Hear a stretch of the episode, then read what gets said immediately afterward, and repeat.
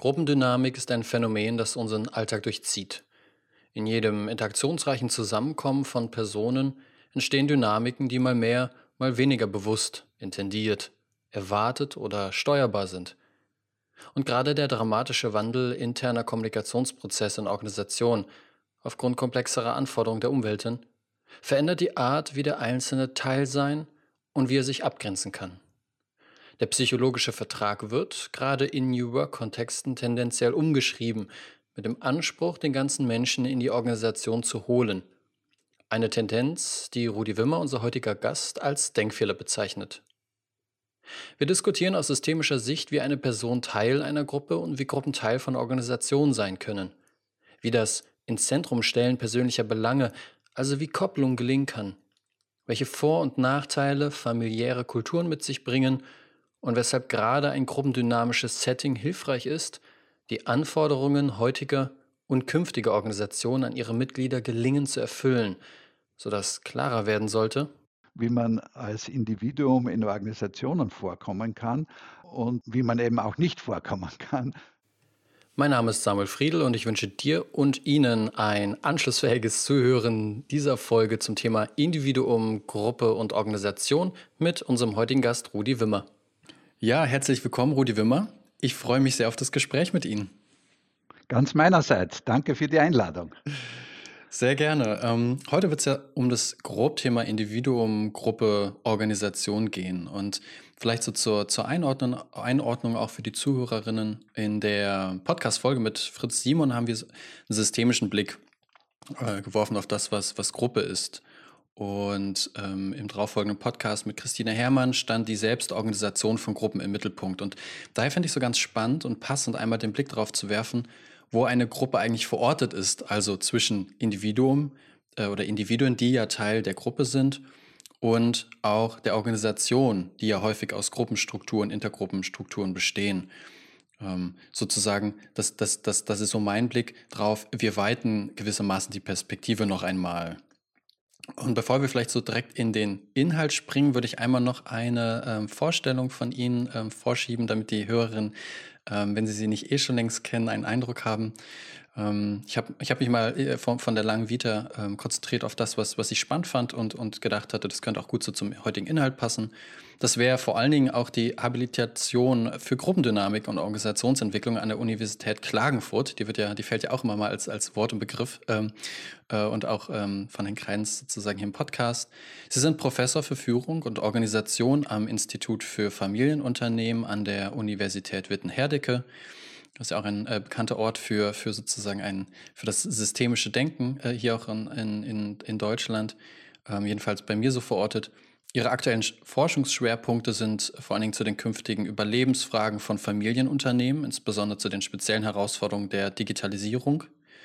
Sie sind Mitbegründer der OSB, der Gesellschaft für systemische Organisationsberatung und äh, unter anderem auch Aufsichtsratmitglied in verschiedenen Unternehmen. Sprich, für mich wird relativ schnell klar an diesen äh, paar wenigen Punkten, ähm, dass der Blick auf Individuum, Gruppe und Organisation, ähm, dass sie da genau der richtige, richtige Gesprächspartner sind. Und ich hätte, oder mich würde vor allen Dingen zu, zum Anfang interessieren, weil, weil der, die Grobüberschrift ja Gruppendynamik ist. Ähm, wie sind denn so Ihre persönlichen Berührungspunkte mit der Gruppendynamik? Wann fanden Ihre ersten Seminare statt und wie kam es dazu? Ja, ich habe mein, meine erste Teilnahme an einer gruppendynamischen Trainingsgruppe 1969, äh, also vor mehr als 50 Jahren, absolviert. Damals äh, war ich gerade äh, gegen Ende meines Studiums. Ich habe ja Rechtswissenschaften und Staatswissenschaften an der Universität Wien äh, studiert und äh, war da engagiert, auch im Rahmen der Studentenvertretung der österreichischen Hochschulerschaft. Und äh, in dem Zusammenhang haben wir dann erste Gruppendynamik-Seminare organisiert für Studierende. Und da hatte ich dann die Chance natürlich auch selber teilzunehmen im Sommer 69. Und das war eben der Funke, der dann mich mein Leben lang nicht mehr losgelassen hat, äh, diese äh, sozusagen Starterfahrung. Äh, und habe dann auch die Gelegenheit gehabt, Anfang der 70er Jahre, ab 1970 an einer Trainer, Trainerinnenausbildung der EIT, das war die damalige europäische Dachorganisation äh, für Gruppendynamik, äh, die letztlich auch hervorgegangen ist aus den Initiativen der NTL, also dem amerikanischen, äh, der amerikanischen Schwesterorganisation. Ähm, da wurde gerade äh, die erste deutschsprachige Ausbildung gestartet und ich hatte eben das Glück, da äh, in diesem deutschsprachigen ähm, Curriculum auch mit dabei sein zu können, nicht? Und mit ein paar anderen auch aus Österreich. Und aus dieser Erfahrung ähm, ist dann eben auch der Impuls entstanden, auch ein Stück in Abgrenzung zur EIT eine eigene äh, Gesellschaft für Österreich zu gründen. Ähm, das habe ich dann speziell mit dem Jakob Huber, der damals Assistent war an der neu gegründeten Klagenfurter Universität. Wir beide haben dann eben äh, die Gründung der österreichischen Gesellschaft für Gruppendynamik, damals hat es noch geheißen, und Gruppenpädagogik. Ja, der Name äh, in Richtung Organisationsberatung, der ist dann eben, äh, diese Umbenennung ist erst gut zehn Jahre später dann erfolgt weil sich dann eben auch diese professionelle Szene äh, eben aus dem rein pädagogischen Bereich äh, sozusagen geweitet hat äh, auf äh, Organisationen jeglichen Typs, nicht? Und äh, das war dann in der Zeit in den 80er Jahren, da hatte ich die Gelegenheit über zehn Jahre hinweg als Vorsitzender der ÖGO auch diese Weiterentwicklungen äh, voranzutreiben. Ja, spannend. Das passt super zu, zu so einer inneren zweiten Frage. Nämlich, ähm, wir schneiden auch immer wieder in den Podcasts, auch mit den Gesprächspartnerinnen, ähm, diese Vielfalt an. DGGO, ÖGO, NTL, Tavistock, Klagenfurter, OLAB, äh, dann gibt es die systemische Gruppendynamik und so weiter und so fort. Und ich merke immer wieder, äh, einfach auch mitunter aus, äh, aufgrund mangelnder Erfahrung, weil ich noch nicht an allen Schulen teil äh, ähm, hatte, ähm, dass es doch eine ziemlich manchmal unübersichtliche Vielzahl gibt. Und ähm, welche, welche Schule, insofern es da überhaupt große Unterschiede gibt, fühlen Sie sich denn vor allen Dingen ähm, zugewandt? NTL habe ich rausgehört. Gibt es noch weitere Einflüsse? Ja, ähm, klar gibt es sozusagen eine, eine Vielzahl unterschiedlicher Varianten im Detail, ja, die ähm, da heute im, im Laufe der 60er und speziell dann in den 70er und 80er Jahren sich ausdifferenziert haben. Nicht? Äh, so äh, gibt es in Österreich eben auch eine äh, ÖAGG, äh, die stärker am therapeutischen äh, angelehnt äh, ist, die in etwa zu derselben Zeit auch entstanden ist, Anfang der 70er Jahre, vergleichbar zu dem, was in Deutschland sich da ausdifferenziert hat. Äh, der DAGG als Teil des großen Verbandes, äh, der sich erst vor 10, 15 Jahren dann verselbstständigt hat äh, zur DGGU.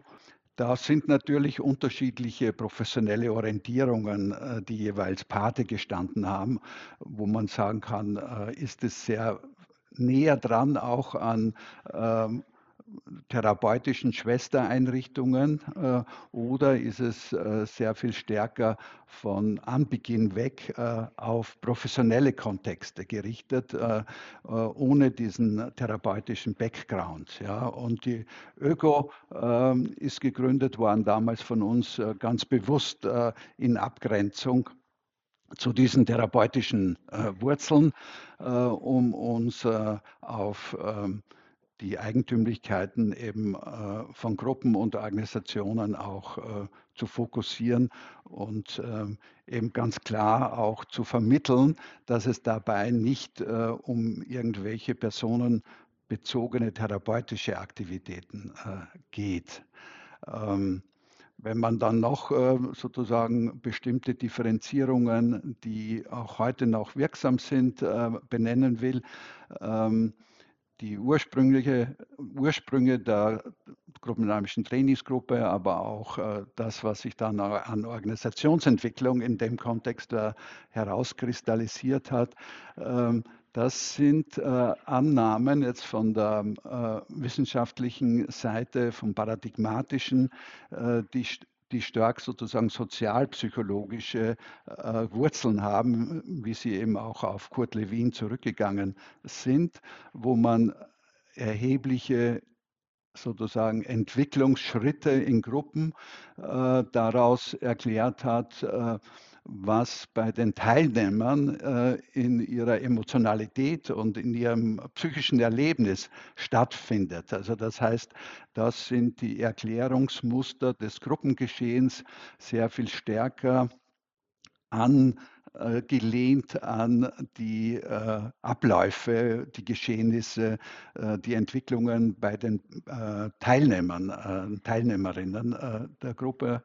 Ähm, wir haben dann durch die Integration des systemtheoretischen Theorierepertoires uns sehr viel stärker auf die Eigentümlichkeit des sozialen Systems Gruppe fokussiert, ja, einen, wenn man so will, soziologischen äh, Zugang äh, und äh, die Gruppenentwicklung, insbesondere auch der Trainingsgruppe, äh, konzeptualisiert aus den äh, sozusagen Existenzproblemen, die eine Gruppe generiert, als Gruppe, als soziales äh, System Natürlich braucht es äh, das Wechselspiel zu den Teilnehmern und Teilnehmerinnen, aber wir erklären das Gruppengeschehen weniger daraus, äh, was sich bei den Teilnehmern gerade emotional abspielt. Das ist natürlich äh, ein, ein wichtiger Background, aber da sind wir dann schon ein Stück auch bei unserem heutigen Thema, wie wir die Unterschiede der, wenn man will, Systemreferenzen, Individuum, Gruppe und Organisation, wie die konzeptualisiert werden und was das für die Erklärung äh, der Eigentümlichkeiten von Gruppen und Gruppenentwicklungen, was das für Konsequenzen hat. Also ich würde ähm, jetzt, wenn man auf die Szene der Gruppendynamik schaut, ja, insgesamt, ist das der wesentliche Unterschied, ja, äh, ob man den klassischen ähm, Erklärungsansätzen, äh, die sehr, sehr stark auch um die Autoritätsauseinandersetzung in Gruppen gebaut sind und die dabei dann stattfindenden Vergemeinschaftungsprozesse innerhalb der Gruppe ähm, äh, als Motor auch äh, der Gruppenentwicklung, äh, was man eben äh, in der Dependenztheorie im Wesentlichen äh, erklärt äh, bekommt und äh, auf der anderen Seite eben äh, jene auch praktischen Zugänge äh, in der Steuerung von gruppendynamischen Trainingsgruppe, die sich stärker einem systemtheoretischen Blick verpflichtet fühlen. Das ist etwas, was äh, mich eben dann auch mit dem Fritz Simon verbunden hat, als wir eben vor mehr als 20 Jahren dann äh, in Witten gemeinsam äh, diesen Lehrstuhl gestartet haben und auch dann begonnen haben, ähm, eben äh, für unsere Studierenden die gruppendynamische Trainingsgruppe auch als äh, Lernsetting äh, anzubieten. Das finde ich spannend, weil ähm, ich glaube, das sagte ich auch schon mal in einem Podcast. Ähm, ich selbst habe als ähm, in die Gruppendynamik und in das, was halt bisher dort gewachsen ist, hineingeworfener, gar nicht mehr so die Möglichkeit zur Unterscheidung zu unterscheiden, ja, ähm, welche Einflüsse kommen jetzt eigentlich genau von wo? Also ich kann es wie nur re rekapitulieren anhand von, von Erzählungen, anhand von Artikeln, von Schriften. Ähm, und, und habe hab jetzt auch diesen Kontrast daran gemerkt, dass für mich wie selbstverständlich ist, dass vielleicht der systemische Einfluss tatsächlich da schon wirksam war, aber, aber innerlich ich es äh, tatsächlich auch noch mit Kurt Lewin und, und äh, den, diesem ähm, OE-Blick auch auf Gruppen verbunden habe, dass nämlich die, die Gruppe immer dasjenige ist oder, oder diejenige Entität ist, ähm, die halt so ein bisschen im, im aristotelischen, ähm, aristotelischen Paradigma, ähm, so ein bisschen auch so der Gestaltpsychologie, ja, das Ganze ist mehr als die Summe seiner Teile. Also ich bin immer schon irgendwie auch im Gedanken unterwegs gewesen, ah ja, es macht zwar äh, viel aus, wer dort sitzt, und es macht zugleich sehr wenig aus. Und das scheint mir eine interessante Spannung zu sein, die Sie jetzt ja auch nochmal erwähnt haben, je nachdem, wie man raufguckt, eben mehr mit dem therapeutischen oder mit dem soziologisch-systemtheoretischen Blick. Genau. Und das macht schon einen deutlichen Unterschied auch äh, im Hinblick auf sozusagen das Repertoire der Trainerinterventionen, nicht, äh, ob man die Gruppe konzeptualisiert als äh, einen Zusammenschluss von Teilnehmerinnen und Teilnehmern, bestehend aus den Teilnehmern und der Trainer und die Trainerin ist das vis-à-vis -vis und in dieser Auseinandersetzung entsteht äh, dann die Dynamik der Gruppe, die dann auch ihre Entwicklung äh, prägt. Ja. Ähm, Im ähm, systemtheoretischen Zugang ja, besteht die Gruppe eben nicht aus Teilnehmern, Teilnehmerinnen, sondern aus den Kommunikationsgeschehnissen, die in der Gruppe generiert werden. Und da sind die Teilnehmer und Teilnehmerinnen natürlich eine konstruktive Umwelt, ja, äh, die äh, ihren Beitrag dazu leistet, diese Koppelung von Individuum und Gruppengeschehen.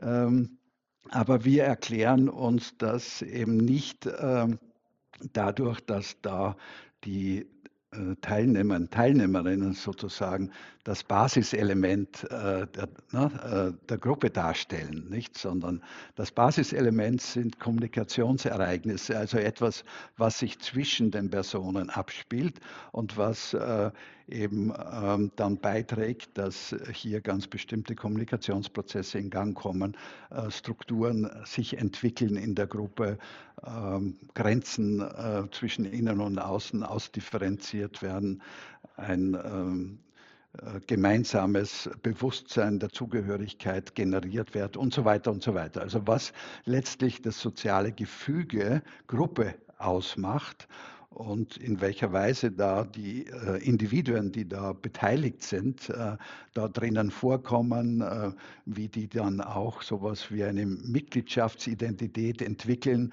die in der Gruppe generiert wird und so weiter und so weiter. Das sind dann äh, Themenstellungen, natürlich auch die Frage äh, der Strukturentwicklung, der Einflussunterschiede, ähm, auch die Auseinandersetzung mit dem Trainer, der in diesem Konzept natürlich wie die Teilnehmer auch Umwelt sind und äh, wie die Teilnehmer auch äh, durch, sein Kommunikations, durch seine Kommunikationsbeiträge äh, einen nennenswerten Beitrag für die Entwicklung der Gruppe äh, darstellt, aber von daher von Anbeginn an Teil des sozialen Geschehens ist. Also äh, an, an, diesen paar Federstrichen wollte ich nur verdeutlichen, äh, dass es hier schon ähm, deutliche, also gut benennbare Unterschiede in der Konzeptualisierung des Phänomens Gruppe gibt, die auch weitreichende Konsequenzen haben für das Trainer jetzt Interventionsverhalten. Ja. Mhm. Ja, und eben auch für alle, die in und mit Gruppen zu tun haben. ne? Also ich denke an, an Führungskräfte, vor allen Dingen auch Führungskräfteberater, die haben ja oftmals eine, äh, eine ähnliche Funktion. Und ich würde ich würd da gern noch mehr rein, noch mehr verstehen äh, mit Ihnen gemeinsam. Mm, Weil, weil so, so aus, aus, also von mir, von meiner Perspektive aus, merke ich immer wieder, wie schwierig es ist, also wie schwer es mir fällt, in einer jetzt tatsächlich gruppendynamischen äh, Situation, also einem gruppendynamischen Training am besten, das ist ja so richtig kondensiert. Einerseits so ganz Teilnehmer zu sein mit allem, was äh, lebt in mir an Regung, mit den Wirkungen, die die anderen auf mich haben. Und dann merke ich äh, stellenweise wie eine Überforderung auch sozusagen dieser Konzeptualisierung, also die Metaebene mit reinzubringen. Also es, für das eine braucht es äh, einen Raum äh, und hat seine Zeit und für das andere.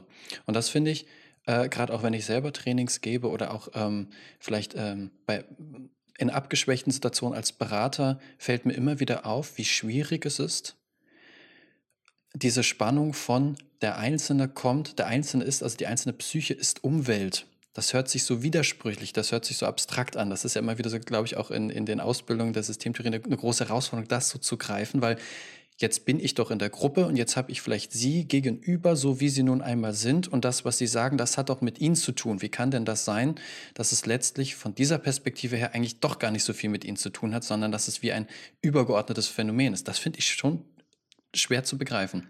Ja, aber das genau ist das Lernfeld auch einer gruppendynamischen Trainingsgruppe, dass man äh, die Chance kriegt, äh, Phänomene, die wir in der Gruppe beobachten, ja, ähm, ja, verstehen zu lernen als Phänomene, die zur Gruppe gehören, also sozusagen in der Gruppe generiert werden mit unterschiedlichen Beiträgen der Teilnehmer und Teilnehmerinnen. Also das heißt, dass Phänomene gruppenspezifisch erklärt werden.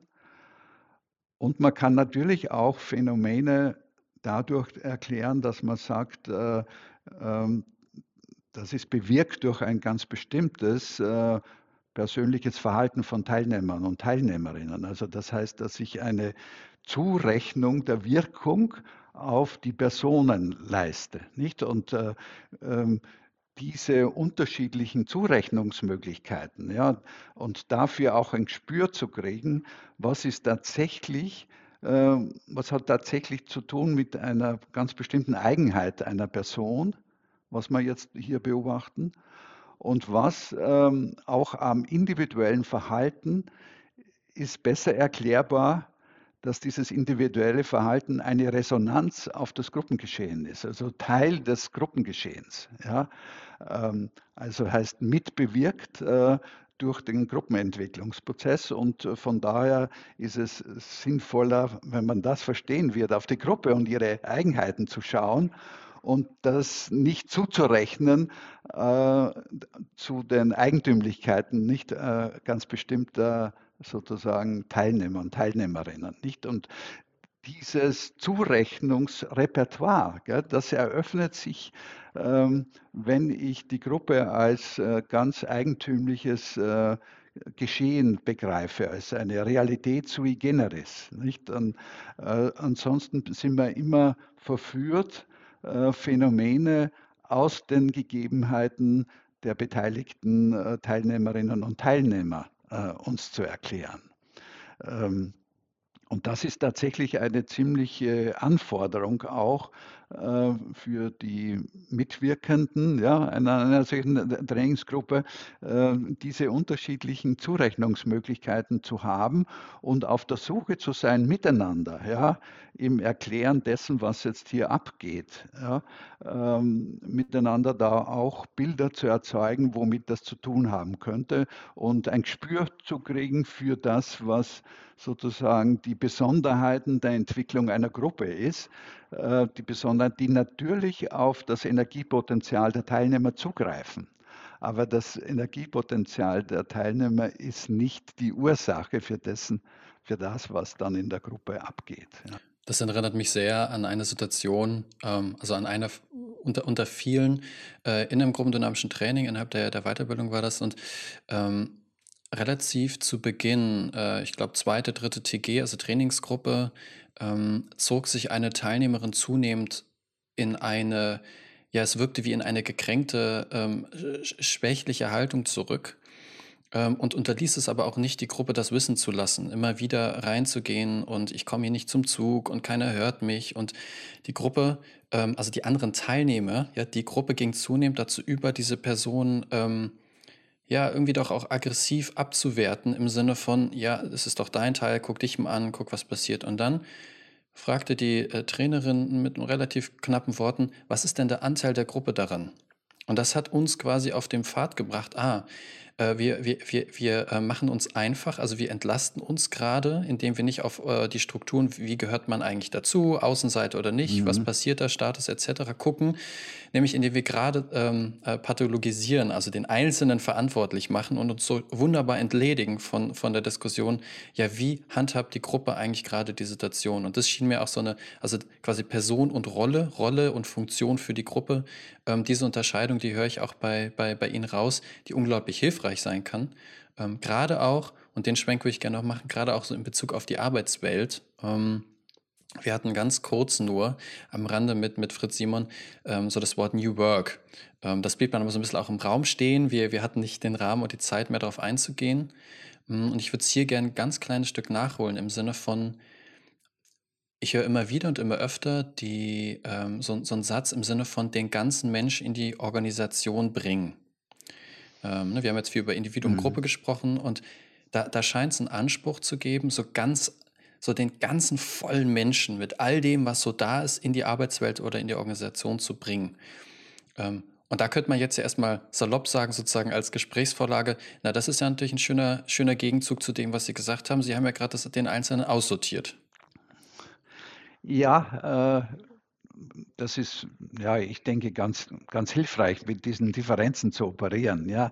Ähm, auch ich äh, lebe natürlich äh, in der, stärker in der professionellen Welt der Beratung äh, und der Teamentwicklung äh, die Tendenz sozusagen diesen diese Inklusion des ganzen Menschen in das soziale Geschehen von Gruppen und Organisationen äh, voranzutreiben und Organisationen letztlich äh, ähm, so zu konzeptualisieren, ähm, dass es möglich ist, dies, dass das ist das gesamthafte Vorkommen äh, der Mitglieder der Organisation auch sicherzustellen. Also paradigmatisch, was Lalou in seinem Reinventing äh, Organizations ähm, beschrieben hat. Äh, das hat ja eine Riesenresonanz auch in äh, der Szene ausgelöst.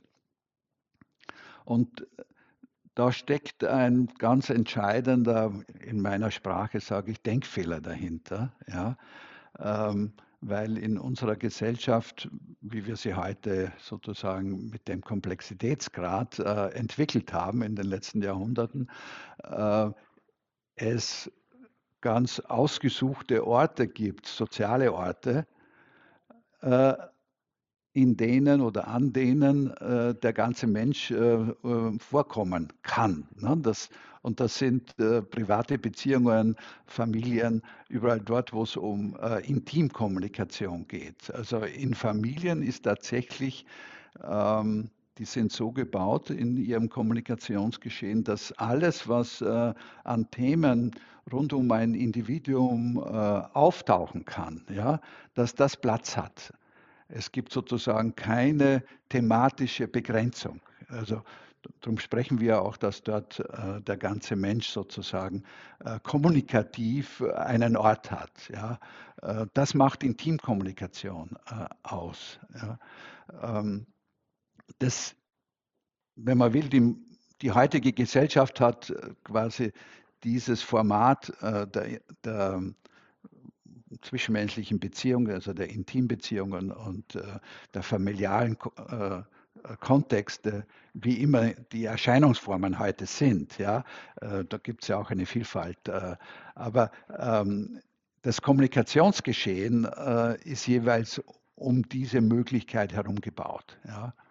Ähm, Vergleichbares ist in unserer Arbeitswelt eben nicht anzutreffen. Also dort haben wir ähm, speziell in Organisationen ähm, die Situation, dass in die Mitgliedschaftsrolle, ja, das heißt, was die Mitgliedschaft in Organisationen ausmacht, eine relativ klare Begrenzung der Art und Weise, wie der Einzelne in der Organisation vorkommen kann das hat ja nicht nur Nachteile, sondern äh, äh, die Erwartungsbildung äh, an das Verhalten der, der, Mitglieder wird ja dadurch gesteuert und die Themenstellungen, die damit auch im Miteinander sozusagen möglich sind, haben eine ganz ähm, spezifische Selektivität, nicht? Also ähm, wenn mein Vorgesetzter mich fragt, weil ich relativ unausgeschlafen äh, zur Arbeit komme, äh, was ich heute Nacht getrieben habe, mit wem immer, dann habe ich die berechtigte Möglichkeit, äh, ihm zu vermitteln, dass ihn das nichts angeht. Nicht? Also, ja, also hier gibt es äh, sozusagen die thematische Begrenzung, die äh, dieses soziale System, äh, Organisation auf das, was in die Mitgliedschaftserwartungen mit eingebaut ist. Und das hat sehr viel stärker eben mit den Aufgaben äh, der Organisation und äh, mit dem Zuschnitt des Aufgabenprofils äh, auf die jeweilige Stelle äh, zu tun, während in einer Familie, äh, äh wenn mich meine Frau äh, danach fragt, was ich letzte Nacht, wo ich nicht zu Hause war, getrieben habe, dann tue ich mir schwer, äh, diese Frage als unberechtigt, ja, als nicht zulässig. Genau. Ja, das ist, ist eben äh, schwer ablehnbar. Ja. Äh, das heißt, äh, Familien haben sozusagen diese Thematisierungsgrenze nicht. Ne?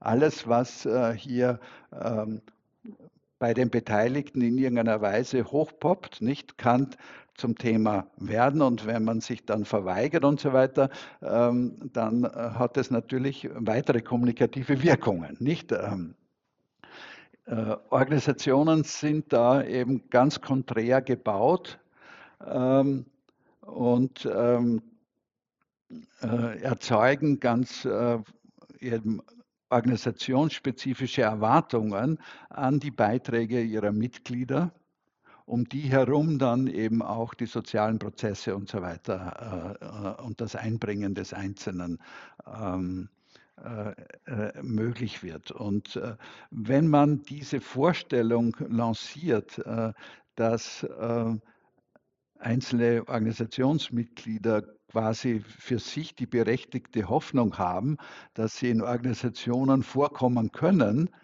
wie in Familien und äh, das auch äh, als äh, sozusagen legitim einbringen, dann erzeugen sie hier eine Erwartungsdifferenz, die ähm, sehr konflikthaft sich entwickeln kann, weil natürlich diese Hoffnung, dass man hier äh, als ganze Person in der Organisation äh, registriert und äh, anerkannt und äh, ja, wenn man will, auch beachtet äh, wird, äh, dies ist in Organisationen nicht erfüllbar. Ne?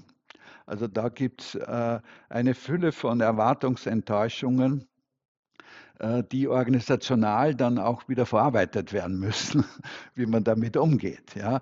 Aber diese, äh, dieses Enttäuschungspotenzial kann man sich sparen, wenn man die Differenz äh, zwischen dem, wie man als Individuum in Organisationen vorkommen kann und ähm, wie man eben auch nicht vorkommen kann, wenn man die Differenz ähm, eben nicht sauber vor Augen hat. Nicht? Und äh, natürlich äh, gibt es ähm, äh, heute in Organisationen auch den Bedarf, äh, ein Stück diese Illusion zu nähern, ähm, weil es äh, eben ganz bestimmte Bindungswirkungen erzeugt. Und da sind wir eben auch bei der ähm, äh, beim Verständnis von Teams. Äh, Teams, äh, Gruppen sind in diesem Punkt, wenn man so will, ähm, ziemlich dazwischen angesiedelt, nicht zwischen äh, familialen Intimkommunikationskontexten und sehr sachlich äh, aufgabenbezogenen Organisationskontexten. Äh, Teams sind ein soziales äh, Gebilde, dass äh, hier eine sowohl als auch Erwartungshaltung äh, grundlegt. Also sie sind natürlich, äh, weil sie personennah äh, durch ähm, äh, Kommunikation unter Anwesenden, man sieht sich und so, ja, äh, personennah gebaut sind, entwickeln sie eben auch äh, konstitutiv, also das heißt äh, ähm, äh, existenzbegründende Merkmale, äh, entsprechende persönliche Beziehungserwartungen, ähm, Gleichzeitig gibt es aber eben auch die aufgabenbezogenen Erwartungen. Und das Faszinierende an Teams ist, dass diese Erwartungsrichtungen jetzt nicht in einer hierarchischen Über- und Unterordnung, sondern eine gleichgewichtige haben. Ja, also Teams sind äh, in ihrem Kommunikationsgeschehen äh, eben äh, in einem sowohl als auch äh, ausgerichtet äh, und es gilt in Teams immer wieder dann auch eine Balance zu finden zwischen diesen ähm, beziehungsorientierten persönlichen äh, Erwartungen, wie man da vorkommt, ja, und was man als Resonanz zurückkriegt. Und das aber immer auch ein Stück äh, balanciert und äh, ähm, in einem Gleichgewicht, wenn man so will, äh, mit den aufgabenbezogenen mhm. äh, Erwartungshaltungen. Nicht? Und da scheint es mir, da scheint es mich, ja. da, da, da würde ich kurz rein, ähm, da scheint es mir tatsächlich, jedenfalls in meiner Bubble, in meiner Blase eine ähm, für mich sehr deutlich für Veränderung oder Verschiebung zu geben. Also mh, mm, quasi so dieser, ich weiß gar nicht genau, unter welche Überschrift ich das packen will, deshalb vielleicht auch eher äh, in Ihren Worten. Äh, ich hatte ja vorhin New Work äh, angesprochen, Sie, Sie, Sie haben Lalou reingebracht. Ähm, und ich habe den Eindruck, dass spätestens seitdem ein ähm, Also ein, ein Anteil, ein Auge von mir sagt, äh, einen äh, zunehmend humanistischeren Anspruch ähm, tatsächlich auch gibt oder ein, ein Bedürfnis des Gesehenwerdens, des äh, Vorkommens, des äh, Mit- und, und Selbstbestimmens und so weiter und so fort. Also der, der auch der Frage des Umgangs, äh, der Wertschätzung, ähm, die, die oft fällt.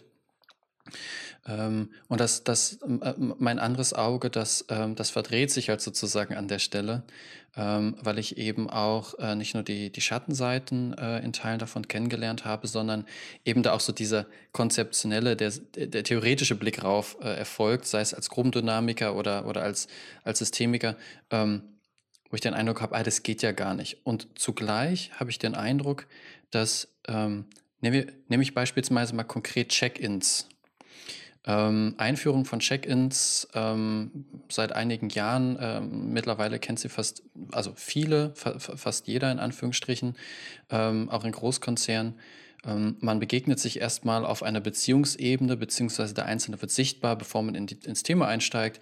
Wie bist du gerade da, wäre die Standardfrage. Und, und das beginnt dann so mit, ja gut, wenn man es nicht gewohnt ist und irgendwann geht das über zu, oh, ich merke noch, puh, ich bin ziemlich traurig, ähm, in der Beziehung läuft es gerade nicht rund, das nehme ich so mit in den Tag und es beschäftigt mich noch.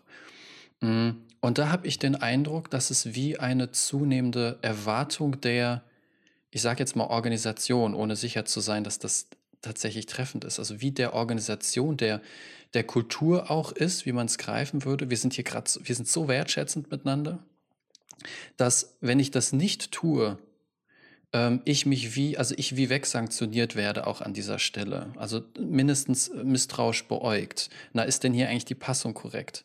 Und somit auch so ein, so ein Kreislauf entsteht von, oh wow, ähm, die Beziehungen spielen eine Rolle, ich komme als Mensch vor, ich fühle mich gesehen ähm, und möchte eben aber auch als ganzer Mensch quasi mit rein.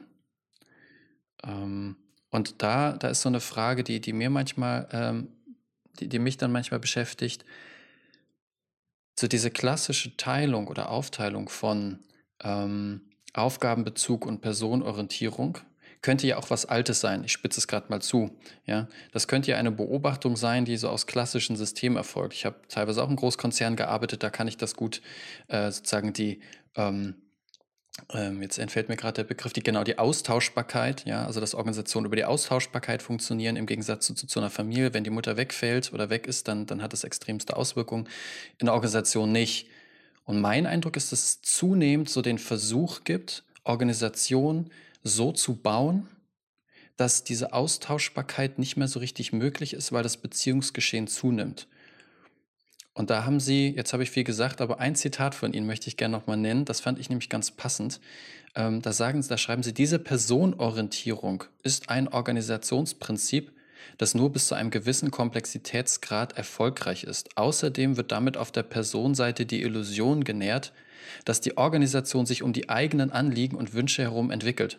Das heißt, die Organisation tritt in den Dienst der Bedürfnisse ihrer Beschäftigten diese Illusion hat katastrophale Auswirkungen auf die Organisation.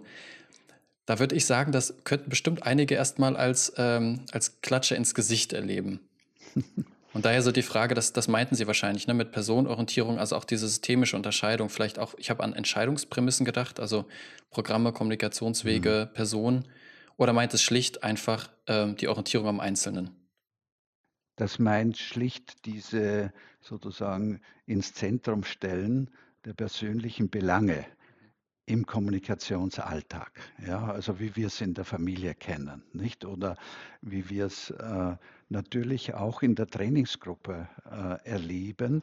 Äh, das ist ja ein Lernformat, ähm, das darauf sozusagen spezialisiert ist, die sachliche Dimension, also worum geht es in der Gruppe, und die soziale Dimension, also die Dynamik des Miteinanders, äh, in eins zu setzen. Ja, die Aufgabe der Trainingsgruppe ist ja zu beobachten, was äh, hier im Miteinander mit jetzt so abgeht. Ja, das heißt, die Aufgabenstellung ist die soziale Dimension des Miteinanders. Ja. Ähm, und äh, das führt natürlich dazu, wenn äh, entsprechende ähm, Entwicklungsschritte, Reifungsschritte in der Gruppe passieren, äh, dass dieses Hineinrücken der persönlichen Belange des Einzelnen und das Thema werden, dass das immer breiter möglich wird. Also das heißt, äh, äh, in einer sozusagen entwickelten Trainingsgruppe äh, erleben wir ein Kommunikationsgeschehen, das sich von der Intimkommunikation privater Beziehungen kaum unterscheidet. Es kriegt eine Qualität, die dem vergleichbar ist. Ja? Und äh, das hat natürlich enorme sozusagen Sogwirkungen und äh, ähm, ja, wenn man will, äh, Attraktivitäten, äh, die ja das gruppendynamische Trainingsgruppe, äh, die die gruppendynamische bis heute ja äh, ausmachen. Ja? Ähm,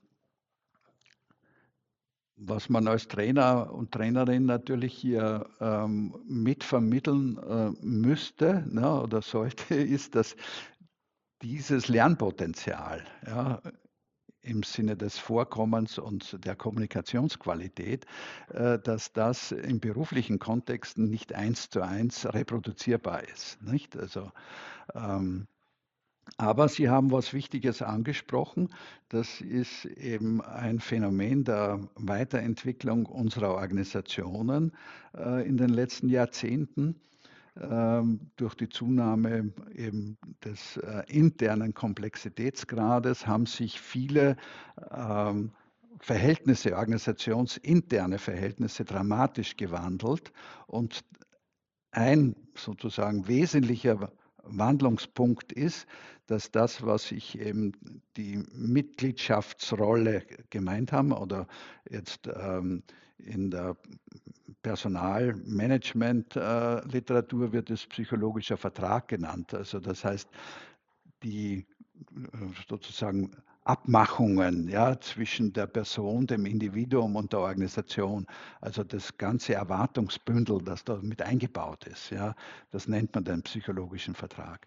Dieser psychologische Vertrag hat sich dramatisch ge äh, geändert. Ja, ähm, in dem Sinne, dass äh, Organisationen heute ähm, die Tendenz entwickelt haben, möglichst äh, unbegrenzt auf das äh, äh Potenzial, das Leistungsvermögen der Mitglieder zugreifen zu können, weil sie das brauchen. Also ähm, die Komplexitätsbearbeitung äh, ist darauf angewiesen, dass in jeder Situation dort Akteure unterwegs sind, die sich einen Kopf machen, was da jetzt los ist, die von sich aus auch reagieren, wenn sie Dinge beobachten, die ihnen auffallen, wo es auch entsprechende Abweichungen und Veränderungen ergibt und so weiter.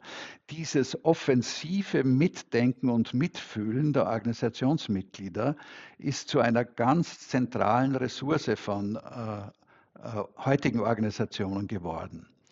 Ähm, also das, was die alten sozusagen Verengungen äh, äh, des psychologischen Vertrages in der klassischen Hierarchie und Bürokratie ausgemacht haben, wo man sich da heute auf äh, begrenzte Erwartungen zurückziehen konnte. Ja. Oben denken, äh, unten handeln. So ist es. Ja. Die Zeiten sind total vorbei. Ja. Das heißt, Organisationen versuchen äh, äh, heute von der Kultur her, aber auch äh, vom Rollenprofil der Leute diesen Zugriff zu ermöglichen. Und das, dass dieses Organisationsphänomen trifft auf die Bedürfnislage sehr vieler äh, Organisationsmitglieder, die natürlich, weil sie engagiert sind, weil sie da auch mit äh, Einfluss nehmen wollen und so weiter und äh, auch persönliche ähm, Selbstverwirklichungspotenziale sehen und so und so weiter. Ja, also Dinge, die äh, in den Ursprüngen äh, der Organisationsentwicklung immer schon im Zentrum standen. Also insofern sind diese New Work-Entwicklungen, das ist, äh, wie soll man sagen, äh, äh, alter Wein in neuen Schläuchen. Also das ist in den 60er, 70er Jahren auch in der Humanisierung der Arbeitswelt ganz oben gestanden. Ja. Aber es hat jetzt sozusagen eine Renaissance, ja, ähm, die äh, tatsächlich äh, ein fantastisches Phänomen ist, auch für unsere Art von Arbeit, weil Organisationen im Vergleich zu ihren Vorgängertypen ja, in den letzten Jahrzehnten ähm, eben ein Komplexitätsniveau erreicht haben, wo sie diese Mobilisierung der unbegrenzten Zugriffsmöglichkeiten auf das Leistungspotenzial ihrer Mitglieder, auch nicht auf allen Ebenen, aber in der Tendenz ja, äh, ist das heute realisiert. Und das schafft natürlich äh, auch wieder ganz äh, äh, zentrale Problemlagen, weil dieses äh, unbegrenzte Zugreifen wollen, wenn es nicht ähm, beobachtet wird, äh, sowohl von den beteiligten Akteuren als auch von der Führungsseite her, eben auch zu entsprechenden Überforderungen auf der Individuumsseite beitragen kann. Ja? Also dass wir sehr viel stärker Burnout-Phänomene haben und, und, und Überforderungsseiten und so weiter. Ja? Äh, auch eine ähm, tendenziell wieder äh, stärkere Verlagerung der Problemlösungserwartungen auf die Personenebene und die Organisation sozusagen draußen lassen und so weiter. Ja. Ähm, also mir kommt so ganz spontan, mir kommt ganz spontan, ähm, wir sind doch eine Familie ähm, wir haben hier sehr familiäre Strukturen in dieser Organisation. Wow, toll, tolle Leute, ähm, schöne Atmosphäre, auf mich Rücksicht genommen. Und die Skepsis höre ich bei Ihnen ja immer wieder. Und, und äh, mir wird sie klar an der Stelle, wo, ähm, und das kenne ich ja auch so ein bisschen aus der äh, äh Normierung, aus Normierungstendenzen in Gruppentrainings. Äh, naja, wenn wir eine Familie sind, dann, ähm, äh, dann lässt du mich natürlich auch nicht hängen. Also dann, dann gehst du halt nicht nach acht Stunden. Ähm, das, da, da rührt das ein bisschen her, höre ich. Also na, ne, sozusagen die, die Skepsis kommt dort oder tritt dort auf, gar nicht, gar nicht so sehr aus theoretischer Brille nur, sondern vor allen Dingen auch konkret wird aufs Individuum geschaut, wie da Abgrenzungsmöglichkeiten sind, so wenn Psychologisierung. Genau. Hm. Ja, nicht? Also das heißt, die, diese Grenzziehungsmöglichkeiten des Einzelnen gegenüber den Zumutungen der Organisation, äh, die sind sehr, sehr viel geringer geworden. Nicht? Und wenn dann eine persönliche Tendenz auch da ist, ja, sich selber auszubeuten äh, in Arbeitskontexten, äh, dann kriegt das natürlich eine vielfach auch auf der persönlichen Ebene destruktive Dynamik. Nicht? Also, ähm, und das, das finde ich spannend, weil ähm, eine, eine, eine Zwischenthese könnte jetzt lauten, ähm, dass sich heutige und äh, künftige Organisationen zunehmend dem, ich sag mal ganz grob, äh, dem Modell der Gruppendynamik oder auch den Phänomenen der Gruppendynamik annähern. Also die Beziehungsebene wird zunehmend hineingebracht, es wird gefordert, gewollt, gewünscht. Ähm, und zugleich äh, kommt aber sozusagen über äh, die psychologischen Verträge und dann gibt es auch noch so die heimlichen Verträge. Das ist irgendwie ein Begriff, den ich so aus der, mhm. der, der, mir aus der Mediation noch mitschwingt. Ähm, also was, was äh, Erwartungserwartung, also was, was ist hier auch äh, gewollt und gewünscht? Wann gehört man eigentlich dazu, ohne das so jemals so richtig transparent zu machen? Sie hatten gesagt, ohne es anzusprechen, ohne es zu reflektieren. Da habe ich den Eindruck, dass einerseits eine Angleichung stattfindet von Organisationen an das, was in gruppendynamischen Trainings zum Beispiel auch stattfindet oder an, an Dynamiken lebt. Und dass zugleich aber die Schwierigkeit an der Stelle ist, ohne, ähm, ohne die Reife, die man in einem gruppendynamischen Training oder über mehrere entwickeln kann, sich diesem, diesem Ganzen auszusetzen. Ja, äh, die Frage ist nicht, äh, sind die Verantwortlichkeiten, ja, äh, die damit ja auch wechselseitig sozusagen gesehen werden für mich als Individuum und was meine eigene Gesundheit und, und äh, mein ähm, eigenes meine Leistungsfähigkeit letztlich auch betrifft. Ja? Und auf der anderen Seite natürlich meine Verantwortung auch für die Funktionstüchtigkeit des Organisationskontextes, in dem ich äh, drinnen sind, bin. Ja? Ähm, da gilt es äh, auf eine ganz neue Weise ähm, eben drauf zu schauen und äh, auch äh, jetzt auf der Seite der Führungsverantwortlichkeiten, ja, einen Blick dafür zu äh, entwickeln, ähm, wo man eben auch äh, für die Überforderungsphänomene auf der individuellen Seite nicht äh, auch ähm, sozusagen Sensibilität braucht. Äh, also wie entwickelt die Organisation äh, zusehends äh, ein Sensorium äh, für diese Grenzziehungen. Das äh, sieht man ja auch äh, jetzt durch die digitalen Kommunikationstools, die die üblichen Zugriffsmöglichkeiten außerhalb der Arbeitszeiten und so weiter alle einbrechen haben lassen. Nicht? Also dass man, man ist mehr oder weniger grenzenlos erreichbar in der Zwischenzeit. Also äh, da kommen eine Reihe von technologischen und sonstigen äh, gesellschaftlichen Veränderungen dazu, die dieses äh, Phänomen natürlich oder dieses Thema äh, mit einer ganz neuen Brisanz und, und äh, Relevanz äh, ausgestattet haben. Ja? Ähm, und was sicher, was das Gefährliche aus meiner Sicht, äh, jetzt von der Organisationsseite her, nicht ein, ein so familiales Versprechen abzugeben. Ja, das heißt, äh, äh, wir haben eine Kultur, ähm, die sozusagen das eigene Vorkommen und das eigene Wertgeschätztsein und sozusagen ähm, die Entwicklungspotenziale vergleichbar einer gut äh, ja, gelebten familialen äh, Kontexte ähm, äh, sich entwickelt. Das ist natürlich ein illusionäres Versprechen, weil Organisationen äh, sind eben nicht äh, um das Wohlbefinden ihrer Mitglieder herumgebaut, sondern die sind dazu da, in ihren externen Umwelten ganz bestimmte Leistungen abzuliefern. Und wenn sie das nicht hinkriegen, äh, dann haben sie als Organisation ein Problem. Ja? Also das heißt, äh, der, der, tiefere Sinn und Zweck von Organisationen ähm, ist eben auf eine ganz andere Ziel, Zielsetzung ausgerichtet. Und natürlich braucht es heute, dafür das habe ich ja schon ausgeführt, äh, dass ähm, diese Leistungsfähigkeit auf der Organisationsseite her eine Neudefinition äh, der, des Zusammenspiels äh, der Mitglieder mit der Organisation eine ganz radikale Neudefinition ähm, damit verbunden ist. Und ein Teil davon ist eben auch, dass äh, Organisationen ähm, heute sich sozusagen animiert fühlen, das, was den besonderen Leistungsvorteil von Teams, ja, dieses kollektive, schöpferische, kreative Potenzial, das über die Leistungsfähigkeit der einzelnen Mitglieder weit hinausgeht. Auch das konnte man und kann man in Trainingsgruppen sehr schön äh, studieren.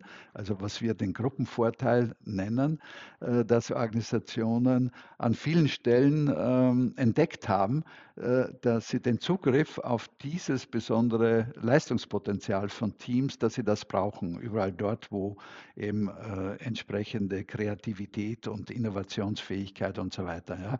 Und das sind wir bei agilen Teams oder bei startförmigen Teams und so weiter.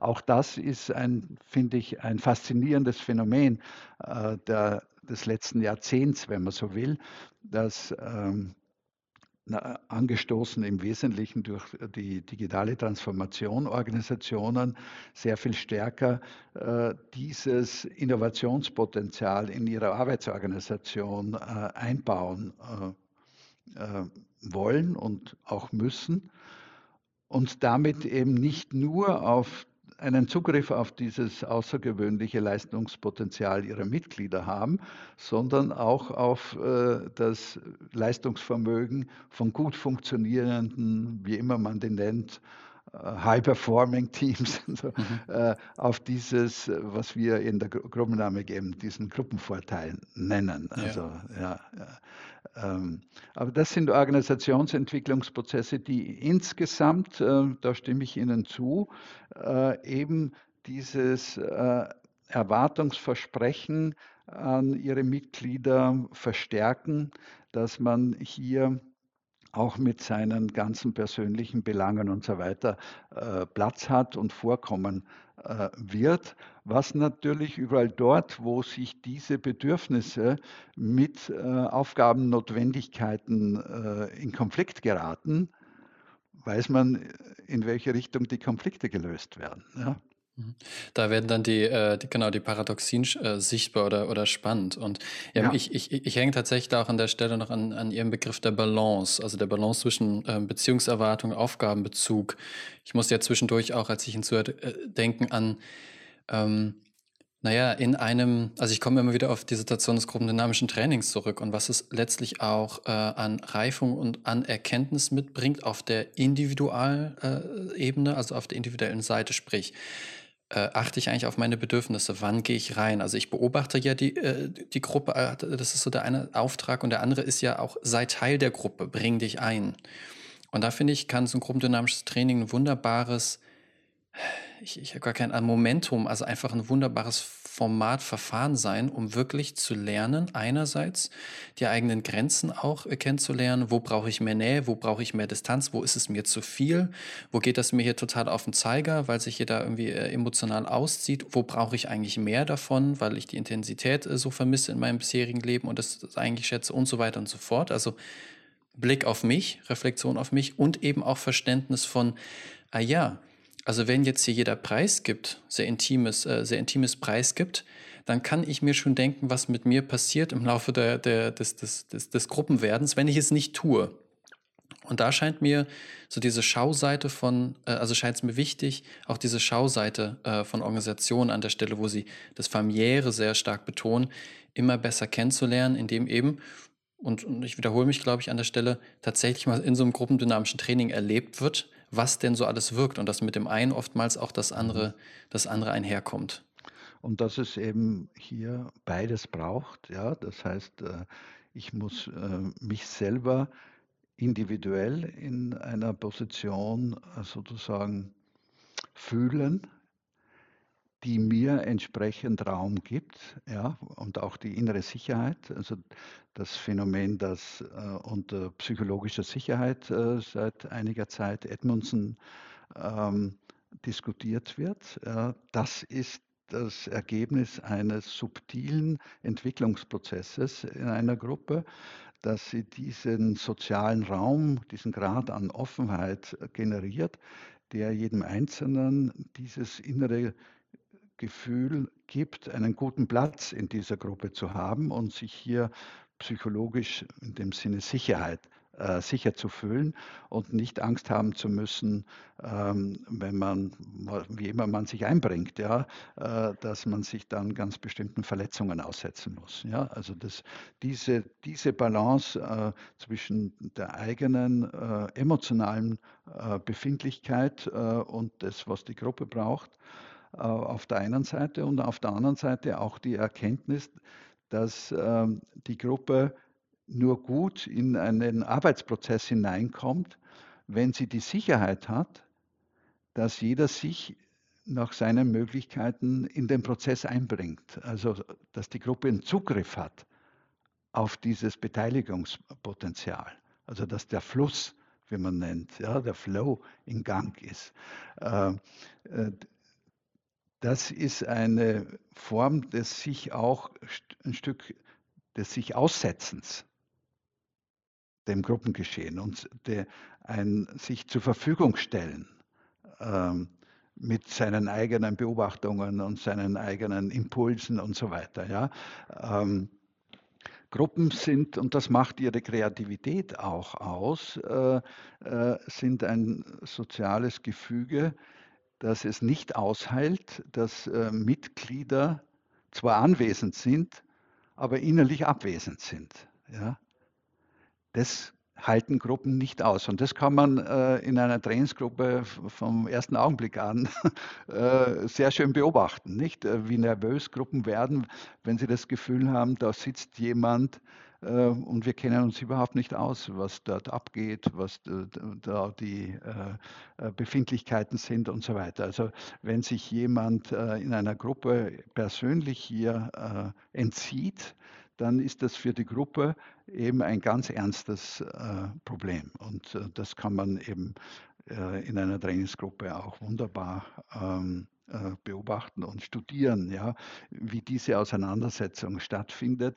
Äh, und eine halbwegs arbeitsfähige Gruppe hat dieses Problem geklärt, in dem Sinne, äh, dass jeder diese innere Sicherheit hat, diesen guten Platz auf der einen Seite und auf der anderen Seite die Gruppe als, als Gemeinschaft auch die Sicherheit hat, dass sich jeder nach seinen Möglichkeiten hier auch einbringt. Hm. Und ich finde, dass an diesem Punkt ähm, wird zumindest für mich sehr, sehr rund. Ähm, so von der Überschrift Individuum, Gruppe, Organisation. Da sind wir jetzt an vielen Ebenen auch immer wieder, ähm, äh, waren wir immer wieder dran und haben sie auch verbunden. Und, und das der, sozusagen der Gedanke, der mir jetzt präsent ist unter, unter vielen, aber ist quasi auch da.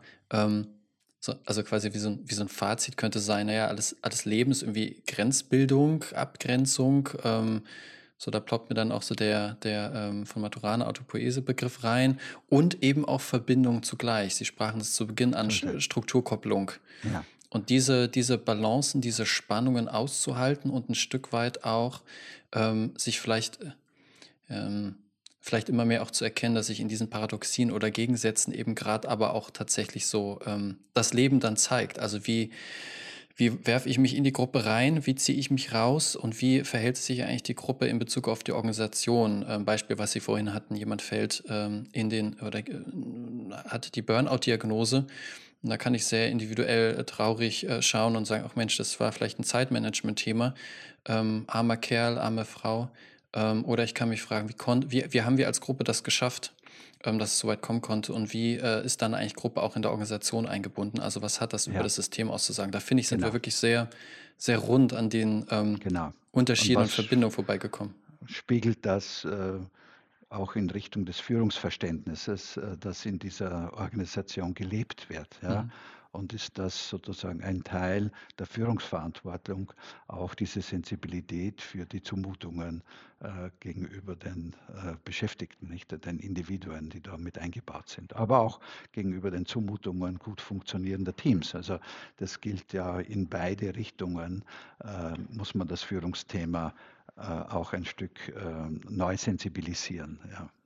Das fand ich ein wunderbares Schlusswort und würde sagen, ähm, damit ganz herzlichen Dank an Sie, Rudi Wimmer, für, für das Gespräch. Hat mir sehr viel Freude bereitet. Ganz meinerseits, äh, ich fand das ein absolut anregendes und spannendes Gespräch und ich hoffe, es findet äh, die entsprechende Resonanz bei unseren Zuhörerinnen und Zuhörern. Das hoffe ich auch. Schön. Vielen Dank.